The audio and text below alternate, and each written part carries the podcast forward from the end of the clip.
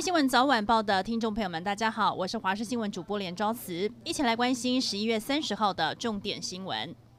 境外移入确诊个案大爆发，边境拉警报。国内今天一口气新增二十四例境外移入的确诊个案，截至目前为止，国内累计六百七十五例的确诊，分别为五百八十三例境外移入，五十五例本土病例，三十六例端木舰队以及一例不明。确诊个案中，七人死亡，五百六十五人解除隔离，一百零三人住院隔离当中。明天秋冬专案上路，民众出入医疗照护机构、大众运输、卖场市集、教育学习场所、展演竞技场所、宗教场所、娱乐场所以及大型活动等人潮拥挤或密闭场所时，请务必佩戴口罩。屡劝不听者将会遭到重罚。全台首例有通缉犯确诊新冠病毒。这一名周姓通缉犯之前因为涉犯伤害致死罪被判刑后潜逃到菲律宾，但二十七号晚间从菲律宾返台，在机场被航警发现通缉在案，遭到逮捕，送去桃园监狱才两天就检验出了新冠病毒，现在又送到医院隔离了。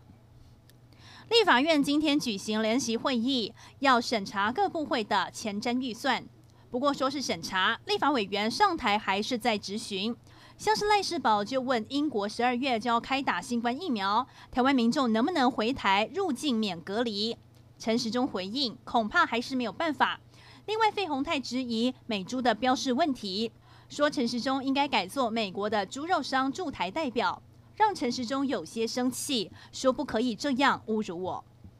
北台湾的听众朋友要有心理准备了，从今天开始一个礼拜都会是湿冷的天气形态。夜晚到清晨，最低温是十六到十八度。桃竹苗沿海空旷地区低温还有机会低于十六度。而受到东北季风的影响，气象局针对了基隆北海岸、宜兰、花莲、大台北山区发布了大雨特报，有局部大雨发生的几率，提醒听众朋友要特别的留意。